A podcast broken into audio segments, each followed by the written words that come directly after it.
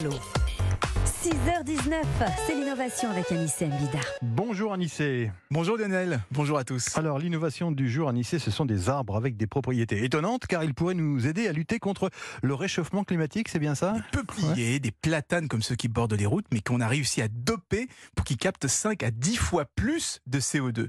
Parce qu'on le rappelle, hein, c'est pas pour rien qu'on parle d'urgence climatique, c'est Mhm. parce que même si on réduit nos émissions de gaz à effet de serre, ça sera pas suffisant. hein. Si on veut inverser le réchauffement climatique, Mhm. les scientifiques le répètent, il faudra en plus aspirer une partie du CO2 qui est déjà dans l'air.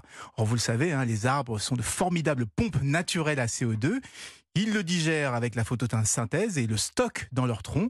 Eh bien, c'est ce processus que des chercheurs ont réussi à doper, qui ont réussi à optimiser. Et ça donne quoi? Bah, Des peupliers qui s'y absorbent jusqu'à 10 fois Ah oui. plus de Mais- CO2 que la norme. Mais alors, ils sont dopés à quoi ces peupliers Anissé? Ils ont été modifiés génétiquement.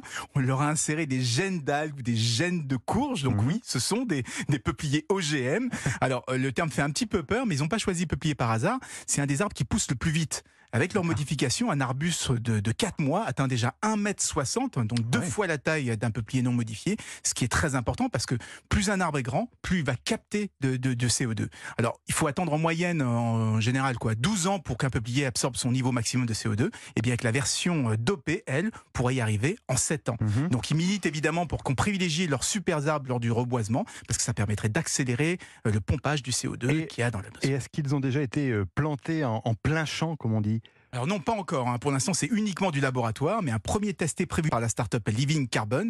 Ça sera en Californie, dans une zone qui a été ravagée par les incendies euh, l'année dernière. Mhm. Et comme vous pouvez l'imaginer, les tests vont être surveillés, mais de très très près. Mhm. Car dès qu'on parle de manipulation génétique, il y a toujours une forme de, de- de défiance. hein. On Oui. touche un peu peur. Mais qui sait, peut- peut-être qu'on finira par devenir plus indulgent avec des OGM s'ils nous aident à sauver la Mhm. planète. Ah, Évidemment. Merci, euh, merci Anissé Mbida. L'inno- L'innovation revient lundi dans Europe 1 matin. Après le journal de 6h30, Destination Vacances, Vanessa euh, nous emmène à la rencontre des pêcheurs du Guilvinec. Europe 1 matin.